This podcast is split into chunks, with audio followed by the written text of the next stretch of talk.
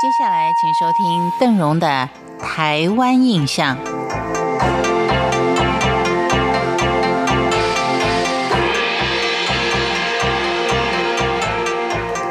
我们提到，在花莲的开发史上，所参与的汉人多半就是来自附近宜兰农闲之余打零工的一些汉人。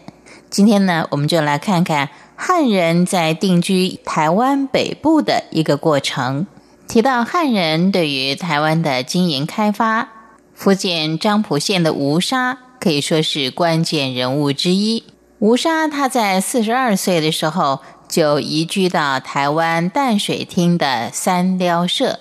由于三雕社跟噶玛兰社是毗邻，吴沙长期的跟噶玛兰族人贸易往来，目睹噶玛兰族所居住的宜兰平原。广而且肥沃，但原住民又没有好好的加以利用？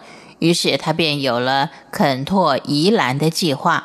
在西元一七九六年，吴沙为了攻破噶玛兰人的心房，为该地的族人施药治病，在赢得当地人的信任之后，吴沙顺利的就带领着漳州、泉州跟广州三地的移民进入了宜兰平原。开始了他们的垦拓移民工作。吴沙的垦拓计划，它是先以今天的头城作为根据地，陆续的朝宜兰方向推进。一年之间，他们慢慢的就已经开发出了两个城区，开辟的地区日渐的广阔。这位开路先锋吴沙，在一七九七年病逝，由他的侄子吴化带领。他的移民垦拓工作继承吴沙的遗志，继续的向南开垦。根据民间传说，吴化在安定以后就开始分配田地，他把土地都分给族人跟亲信，一些年轻人还有泉州跟广州人都没有分到，因而引起了相当大的纠纷。为了要摆平这些纷争，吴化就拿出了一笔钱。鼓励年轻人往今天的壮围乡的方向去开垦。这批年轻人每开发一个地方，就在那个地方的地名上冠上一个“壮”字，一直到现在的壮围为止。至于泉州人跟广州人的部分，据说吴化是给了他们两万两，请他们过南阳溪另外开辟家园。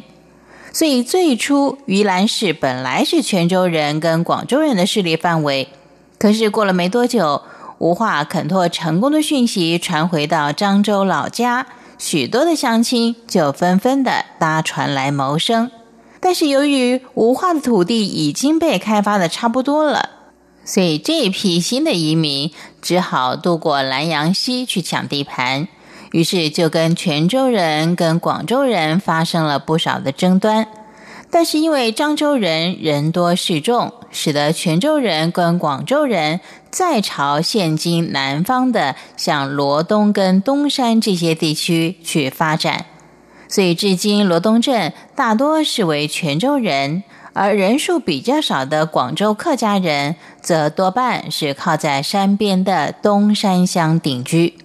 根据当地耆老的说法，因为吴化纵容后来的移民来到台湾的漳州乡亲渡过南洋溪，跟泉州人和客家人去争地，使得双方产生了很大的争执。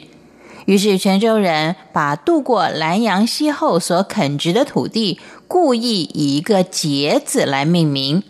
并且一口气开垦到现今的苏澳百米瓮的三十九节，用此来表示这是漳州人的城，加以分庭抗礼。因此早期就有西北漳州、西南泉州的说法。说到节，值得一提的就是先民们在开拓到五节的时候，发现了沙金，还曾经吸引了许多人来加以淘金。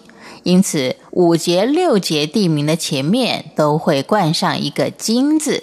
以上就是今天的台湾印象，我是邓荣，我们下回见。